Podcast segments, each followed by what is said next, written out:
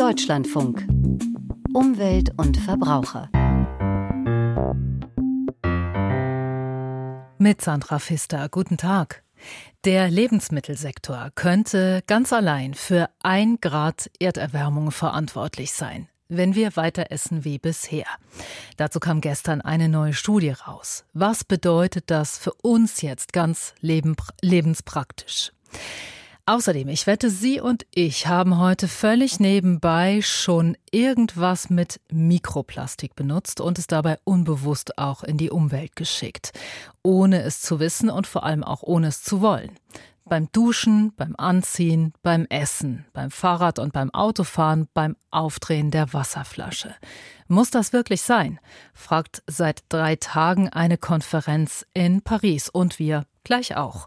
Und wir schauen auf unsere Rechte wenn ein Flug storniert wurde. Loslegen wir aber mit dem großen Aufreger der vergangenen Tage. Vergangene Woche sind in Deutschland ja viele zusammengezuckt, als sie realisiert haben, was zwar schon lange bekannt war, aber noch keiner so richtig zu Ende gedacht hatte. Die Bundesregierung will Öl- und Gasheizungen über kurz oder lang loswerden.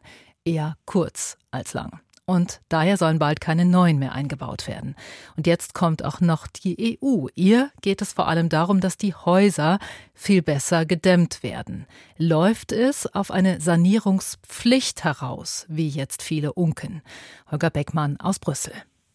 Da geht es vor allem um das Einsparen von Wärmeenergie, denn allein in Deutschland kommen rund ein Drittel aller Treibhausgase durch den Bau und durch die Nutzung von Gebäuden zustande. Die billigste Energie ist die, die wir gar nicht verbrauchen, sagt die grüne Europaparlamentarierin Jutta Paulus, weshalb die Sanierungsvorschriften für Gebäude in den nächsten Jahren verschärft werden sollen.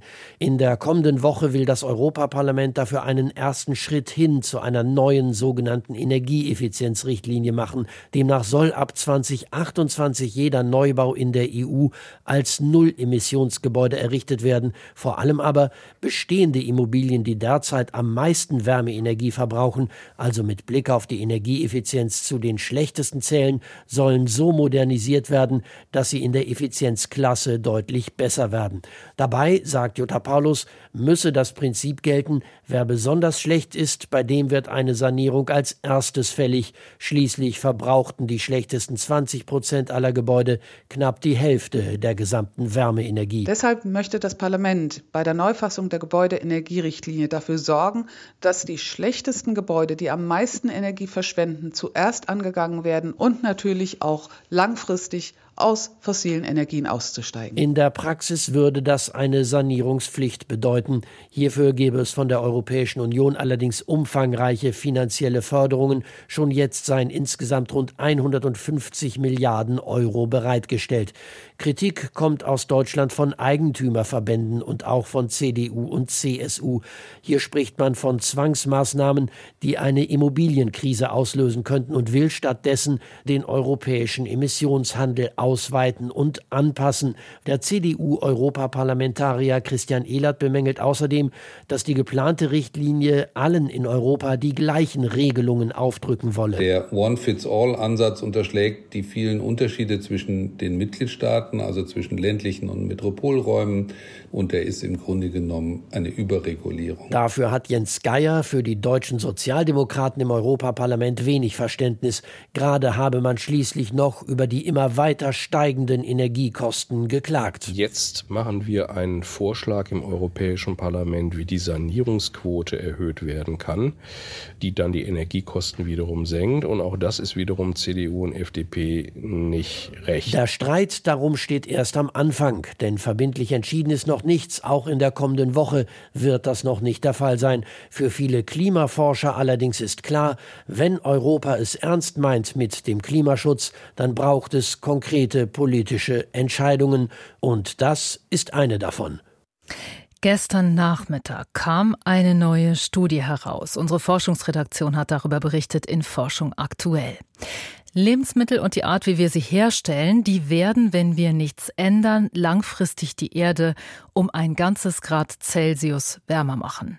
Ein Grad, das ist gewaltig viel. Und wie wir uns ernähren, zählt also doch sehr stark. Jetzt sagen die einen, lass mich damit in Ruhe mit dem ständigen weniger Fleisch essen. Andere aber denken, prima, genau da kann ich doch was ändern. Wir wollen das heute ganz konkret runterbrechen, was auf unseren Teller sollte, mit dem Agrarwissenschaftler und Nachhaltigkeitsforscher Hermann Lotze-Kampen vom Potsdam Institut für Klimafolgenforschung. Guten Tag, Herr Lotze-Kampen. Guten Tag, Frau Pfister. Herr Lotze-Kampen, schlaue Forscher, die haben ja schon vor einer Weile vorgerechnet, wie eine Ernährung aussehen würde, die dem Planeten nicht schadet. Die haben das dann Planetary Health Diet genannt, also planetengesunde Ernährung. Was würde heute auf Ihrem Speiseplan stehen, wenn Sie sich daran halten? Ja, zum ersten ist ja eine vielfältige Ernährung wichtig, also für die eigene Gesundheit, äh, aber auch grundsätzlich, also äh, grundsätzlich Vielfalt und dann äh, nach der Eat Lancet Planetary Health Diet so viel Obst und Gemüse wie möglich und so wenige tierische Produkte, Fleisch, Milchprodukte wie möglich. Das ist der Klassiker. Ich habe es für mich dann mal durchgerechnet. Die brechen das ja noch mal ein bisschen einzeln runter zwei Eier, ein wenig Hähnchen, also ungefähr so viel, wie man gerade mal so über einen Salat legen kann, und ein halbes Schnitzel. Und jeden Tag entweder ein Glas Milch oder eine Scheibe Käse. Und der Rest wäre dann Getreide, Hülsenfrüchte und was Sie sagen, Gemüse. Das ist aber schon recht überschaubar, oder? Ja, es ist überschaubar, aber ganz grob gesprochen, äh, gemessen an dem, wie die meisten Menschen in Deutschland sich aktuell ernähren, heißt es äh, ungefähr oder mindestens eine Reduktion des Verbrauchs von Fleisch und Milchprodukten um die Hälfte. Und das heißt eigentlich nur, dass man jedes zweite Mal statt Fleisch, Wurst, äh, Käse oder Milch entweder Obst und Gemüse kauft oder ein Ersatzprodukt. Es gibt ja äh, pflanzenbasierte Milchprodukte oder auch ganz viele inzwischen äh, Fleischersatzprodukte. Man muss nicht sofort verzichten, aber man kann Schritt für Schritt äh, einfach immer weniger, vor allen Dingen tierische Produkte kaufen und dann hilft das schon sehr viel. Auch für die eigene Gesundheit übrigens. Was ich gestern bei den Ergebnissen der Studie auch sehr eindrücklich fand und was immer so ein bisschen in Vergessenheit gerät, weil es vegetarisch ist, der ökologische Fußabdruck von Reis, der ist ziemlich schlecht. Und zwar nicht, weil der kilometerweit durch die Gegend geflogen wird. Es liegt an was anderem. Woran denn? Ja, Sie sagen mit dem Fliegen, also der Transport äh, ist auch so eine Frage, wo viele Leute gern dran denken. Transportemissionen spielen tatsächlich bei der Ernährung eher eine untergeordnete Rolle. Äh, und Reis ist speziell, weil Reis zum größeren Teil angebaut wird, dadurch, dass die Felder überflutet werden, also diese, dieser Nassreisanbau und dabei entsteht eben Methan. Reis, so wie er aktuell angebaut wird, trägt auch zum Klimawandel bei, aber trotzdem sollten wir nicht von der Frage der Tierhaltung und der tierischen Produkte ablenken dadurch. Mir fiel auch gerade auf, als Sie gesagt haben, weniger tierische Produkte. Sie haben nicht gesagt, weniger Fleisch. Es gibt ein Schweizer Unternehmen, das heißt Eternity, das erstellt für seine Kunden genaue Klimabilanzen ihrer Gerichte. Das können zum Beispiel Köche abonnieren. Und da sieht man, dass zum Beispiel Kässpätzle zwar schön vegetarisch sind, aber von der CO2-Bilanz genauso schlecht eigentlich wie Currywurst mit Pommes. Warum? Naja, Kässpätzle, da ist ja Käse drin und Käse wird aus Milch produziert und äh, es ist eben so, dass vor allen Dingen die Wiederkäuer, also Kühe, Schafe, Ziegen, eben vor allen Dingen Methan äh, ausstoßen. Das liegt an deren Verdauungstrakt und das heißt, äh, es, ähm, ja, also auf Fleisch zu verzichten äh, ist sowieso wichtig, äh, aber Milchprodukte genauso und äh, Milchprodukte wie ähm, Käse, aber auch Frischmilch kann man ja auch relativ leicht durch pflanzliche Produkte ersetzen. Nicht ausschließlich, aber wie ich schon sagte, mindestens 50 Prozent weniger, damit wäre schon viel geholfen. Das heißt, Butter und Sahne, die hauen quasi genauso ins Kontor, zumindest von der CO2- oder Methanbilanz her, wie so manche Hauptzutat, richtig? Ja, man kann es jetzt genau umrechnen, aber ich finde immer wichtig, den Verbraucherinnen und Verbrauchern zu sagen, es ist gar nicht so kompliziert. Man sollte immer noch darauf achten, dass man eine möglichst vielfältige Ernährung hat. So eine einseitige Ernährung, egal in welche Richtung, ist auch nicht empfohlen. Jetzt werden viele Hörerinnen und Hörer sagen, Ernährung umstellen, das ist wirklich ein großes Ding für mich. Ist es die Anstrengung wirklich wert? Das ist es auf jeden Fall wert. Erstens ist es gut für die, für die Gesundheit. Wie wir uns aktuell ernähren in Deutschland ist nicht gesund, sucht, äh, trägt zu vielen Krankheiten bei. Und die Ernährung trägt global, was die Treibhausgase äh, angeht, äh, wenn man alles zusammenrechnet, ungefähr ein Drittel bei. Also es ist völlig klar, dass ohne eine Umstellung der Ernährung äh, die Klimaziele, die wir uns äh, also politisch und aber auch gesellschaftlich gesteckt haben, sind einfach nicht erreichbar. Insofern, wenn man was fürs Klima tun will, natürlich muss man seinen Energieverbrauch äh, senken oder umstellen auf Erneuerbare, ähm, aber man sollte auch seine Ernährung umstellen. Und wenn ich das partout nicht will, kann ich dann irgendwo anders einen Hebel ansetzen, indem ich sage, zum Beispiel weniger wegwerfen, mehr Reste verwerten? Ja, das ist ein Punkt, den wir natürlich auch noch nicht angesprochen haben. Das kommt ja auch in dieser neuen Studie äh, schön, äh, sehr schön raus, dass äh, Vermeidung von Abfällen, Ernährungsabfällen natürlich auch eine wichtige Maßnahme ist. Aber wir kommen nicht dran vorbei. Es ist Fleisch- und Milchprodukte, wenn man jetzt aufs Klima schaut, die ähm, die meisten Schäden verursachen. Und an der Tierhaltung hängen auch noch einige andere Probleme die wir vielleicht heute nicht diskutieren wollen. Aber insofern auch da ist es gut, ähm, den, den Verbrauch tierischer Lebensmittel zu reduzieren. Tierwohl, Artenschutz und so weiter. Das stimmt. Das machen wir bei anderer Gelegenheit. Genau, Flächen, Flächenverbrauch, Tierwohl etc. Allein die Argumente des gesunden Ernährens und der Ernährung mit geringen Treibhausgasemissionen reichen allein auch schon aus, würde ich sagen. Hermann Lotzekampen sagt das vom Potsdam Institut für Klimaforschung. Vielen Dank, Herr Lotzekampen. Und jetzt sprechen wir über 40 Kilo Plastik in einem Wal oder Robben und Vögel, die ihre Jungen irrtümlich mit Plastik füttern. Die Bilder kennen wir ja. Mikroplastik hingegen ist so klein, dass wir es kaum sehen können. Und es schwimmt überall, im Meer genauso wie in Seen und Flüssen. Wo kommen diese mikroskopisch kleinen Kunststoffstückchen her? Und wie schaden sie uns und anderen Lebewesen? Wer denkt, dass wir das alles schon wüssten, der irrt. Drei Tage lang haben Forscher aus ganz Europa sich in Paris getroffen und sich zum ersten Mal darüber ausgetauscht, was sie eigentlich der Politik raten sollen in Sachen Mikroplastik. Ich kann darüber reden mit Professor Christian Laforsch. Er koordiniert an der Uni Bayreuth dieses europäische Forschungskonsortium, das alles über Mikroplastik herausfinden will. Herr Laforsch, wo kommt denn das ganze Mikroplastik her? Es gibt sehr viele Quellen, die Mikroplastik in die Umwelt gelangen kann. Das heißt, sei es durch Unsach entsorgten Müll, der dann äh, kleiner wird und irgendwann zu Mikroplastik wird, aber auch alles, was an Baustellen beispielsweise geschnitten wird, Dämmmaterial oder Rohre erzeugt Mikroplastik. Am Abrieb von Reifen erzeugt Mikroplastik, ähm, selbst eine Wasserflasche auf und zu machen erzeugt Mikroplastik, sodass die Quellen extrem umfangreich sind und natürlich auch die Eintragswege in die Umwelt. Das heißt, es kann in Süßgewässern über Kläranlagen eingeleitet werden, über die Luft eingeleitet werden, aber natürlich auch über landwirtschaftliche Flächen, da auf landwirtschaftlichen Flächen auch sehr viele Kunststoffe verwendet werden. Das wissen wahrscheinlich die wenigsten. Ähm, Samenkapseln sind mit Kunststoffen ummantelt und selbst Düngemittel sind in kleinen Kunststoffkapseln ähm, eingeschlossen, damit diese langsam dann auf die Felder abgegeben werden. So die Eintragspfade und Quellen in die Umwelt sind wirklich extrem mannigfaltig. Es hört sich fast so an, als sei da kaum was gegen zu machen. Was würde denn am stärksten helfen dagegen? Wichtig wäre natürlich, dass wir beispielsweise weniger Müll, auch jeder einzelne unsachgemäß in die Umwelt entsorgt.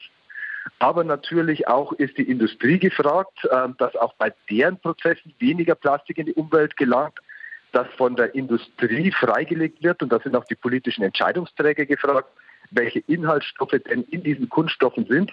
Das heißt, die Politik müsste erstmal darauf drängen, dass diese Inhaltsstoffe detailliert deklariert werden müssen.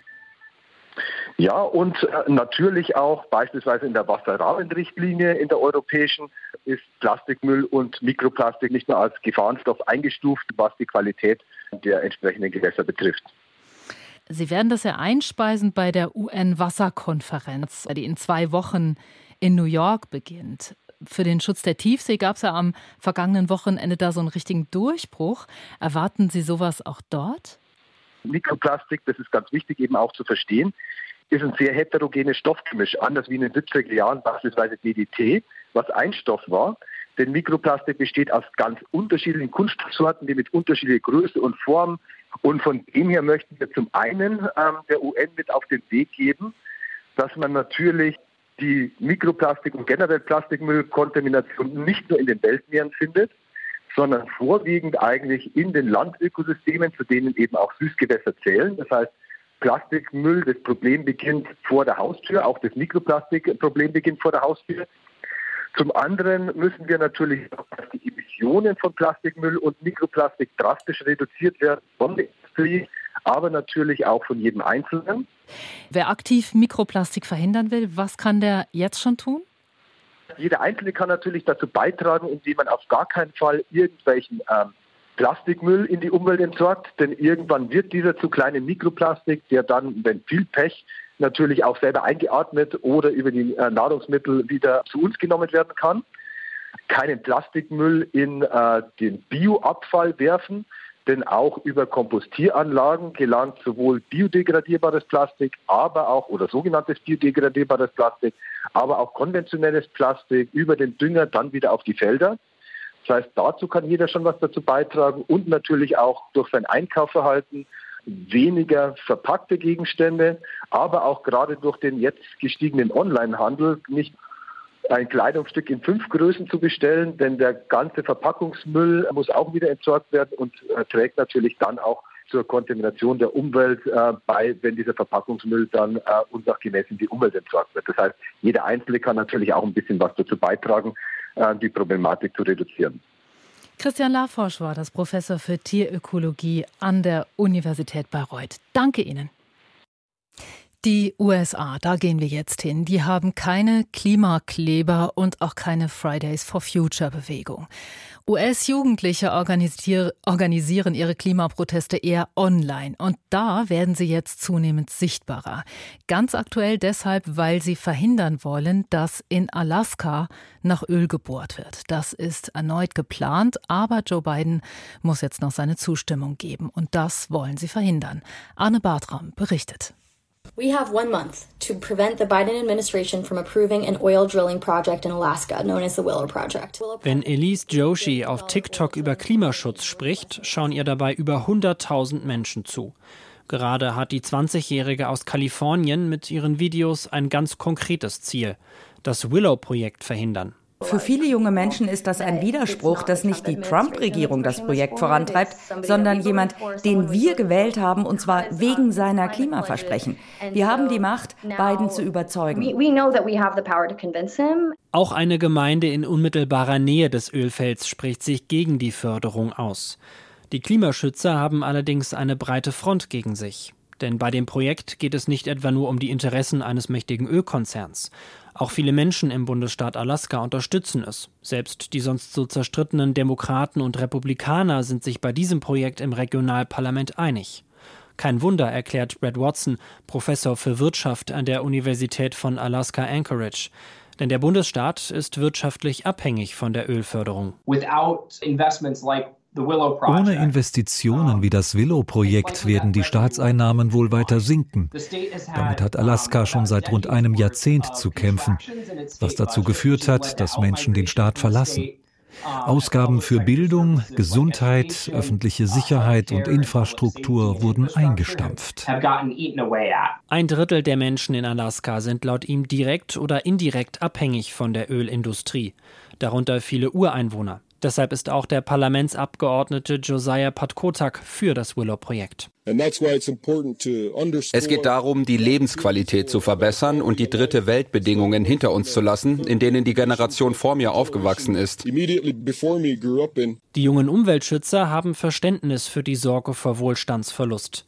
Elise Joshi findet aber, Immer neue Ölförderung und damit verbundener CO2-Ausstoß kann nicht die Antwort sein. Wenn wir über langfristige Jobs und Unterstützung für die Menschen in Alaska sprechen, dann darf es nicht um Öl gehen. Die Welt entwickelt sich weiter. Wir müssen eine saubere Wirtschaft aufbauen, die für alle funktioniert. Was beim Protest der jungen US-Klimaschützer auffällt, er spielt sich weniger auf den Straßen ab wie in Europa, sondern vor allem in den sozialen Netzwerken. Für den 25-jährigen Aktivisten Alex Harris kein Wunder. In den autozentrierten USA gibt es in manchen Städten nicht mal vernünftige Bürgersteige zum Protestmarsch oder keine öffentlichen Verkehrsmittel, mit denen man anreisen kann, sagt er.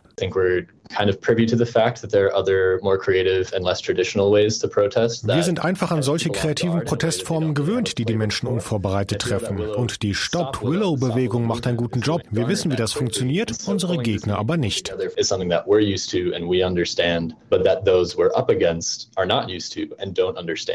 Ob das Willow-Projekt aber wirklich gestoppt wird, hat jetzt erstmal Präsident Biden in der Hand. Ja, Wirtschaftsinteressen versus Umweltschutz, das ist der Klassiker, dem auch der eher klimaschutzaffine Präsident Joe Biden nicht entkommt. Deutschlandfunk Verbrauchertipp Sie sind urlaubsreif. Sie haben es geschafft, zu packen, nichts zu vergessen und pünktlich am Flughafen zu sein. Und jetzt müssen Sie stark sein. Ihr Flug ist gerade storniert worden. Und jetzt? Thomas Wagner hat das alles auch schon erlebt. Das ist momentan leider an der Tagesordnung, dass Airlines gerne mal Flüge absagen. Solche Fälle, so die Beobachtung von Expertin Ellen Stamer vom ADAC München, häufen sich. Gecancelt, storniert, der Fluggast bleibt erst einmal ratlos auf gepackten Koffern sitzen. Dabei seien Flugstornierungen nur bei sogenannten unvermeidbaren außergewöhnlichen Umständen statthaft. Der Klassiker sind eben Unwetter, also Witterungsbedingungen, Schnee, Eis, wenn einfach zum Beispiel jetzt die Startbahn gesperrt ist und die Fluggesellschaft nicht fliegen kann. Was aber, sagt Expertin Stamer, in den meisten Fällen nicht der Fall sei. Ja, mehr noch. Häufig machen sich demnach die Airlines gar nicht einmal die Mühe, Flugstornierungen zu begründen. Dann allerdings haben Betroffene das Recht, Geld einzufordern. Bietet die Airline jetzt keinen Ersatzflug an, der nur geringfügig jetzt von den ursprünglichen Flugdaten abweicht, dann kann man zunächst Rückerstattung von dem Flugticket zu 100 Prozent verlangen. Erklärt Oliver Butler, Reisefachmann bei der Verbraucherzentrale Baden-Württemberg. Eine geringfügige Abweichung bedeutet also, der Flug, der darf dann maximal eine Stunde früher starten und maximal zwei Stunden später ankommen. Bietet die Airline eine Flugmöglichkeit außerhalb dieser Zeitspanne an, muss der Fluggast diesen Flug nicht annehmen und hat dabei nicht nur Anspruch auf den Ticketpreis. Grundsätzlich muss ihm die Airline auch Getränke und Essen anbieten und sollte ein möglicher Ersatzflug erst am nächsten Tag stattfinden können, dann habe ich auch Anspruch, dass ich ein Hotel beziehen darf. Auch der Transfer zum Hotel, wenn ich hier Taxikosten habe, das muss die Airline übernehmen. Also ich muss nicht, wie wir es teilweise im Fernsehen sehen, hier Pritschen im Terminal akzeptieren. Ich habe Anspruch auf ein Mittelklasse-Hotel. Und nicht nur das, liegen entweder Abflugort, Zielflughafen oder beides innerhalb der EU, greift zudem die Europäische Fluggastrechteverordnung. Die sieht in solchen Fällen Entschädigungszahlungen vor, für all den Ärger, den betroffene Fluggäste haben, auch für Unannehmlichkeiten und Ausfälle. Diese Entschädigungszahlungen sind allerdings nach der Länge der Flugstrecke gestaffelt, so Oliver Butler von der Verbraucherzentrale Baden-Württemberg. Bei den Kurzstrecken gibt es einen Entschädigungsanspruch von 250 Euro. Das sind die Wegstrecken von 0 bis 1500 Kilometer. Bei den Wegstrecken zwischen 1500 und 3500 Kilometern, da bekommen wir dann schon 400 Euro. Und bei diesen ganz langen Flügen über 3500 Kilometern haben Reisende beim annullierten Flug einen Anspruch von 600 Euro. Nach den Erfahrungen der Verbraucherzentrale und des ADAC versuchen die Airlines allerdings häufig, sich vor solchen Entschädigungszahlungen zu drücken, obwohl darauf ein Rechtsanspruch besteht. Vor dem Gang zum Anwalt können Betroffene, so ADAC-Expertin Ellen Stamer, eine Schlichtungsstelle anrufen. Die Schlichtungsstelle für den öffentlichen Personenverkehr kürzt sich ab SÖP. Die können nur tätig werden, wenn die Fluggesellschaft auch Mitglied im Trägerverein ist. Das heißt, die haben online auf ihrer Webseite veröffentlicht, welche Airlines fallen damit drunter. Und wenn eben diese eigene Airline hier betroffen ist, die nicht bezahlen, dann kann man eben online dieses Schlichtungsverfahren einleiten. Darüber hinaus bieten private Online-Portale an, Ansprüche auf Entschädigungszahlungen durchzusetzen. Allerdings werden dabei zum Teil hohe Provisionen fällig. Aber wenn der Flug storniert ist, ist noch längst nicht alles verloren. Unser Verbrauchertipp war das.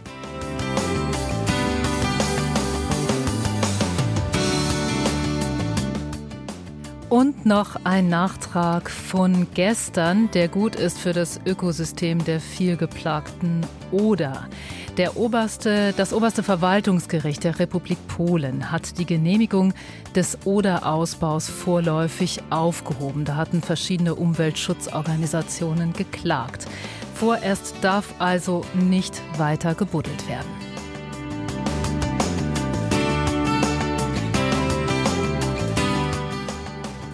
Was wissen wir Neues zur Sprengung von Nord Stream 2. Welche Fährten wurden da gelegt? Was ist gesichert? Friedbert Meurer fasst das gleich nochmal für Sie zusammen in den Informationen am Mittag. Ich bin Sandra Pfister. Schön, dass Sie zugehört haben. Ich wünsche Ihnen einen schönen Tag.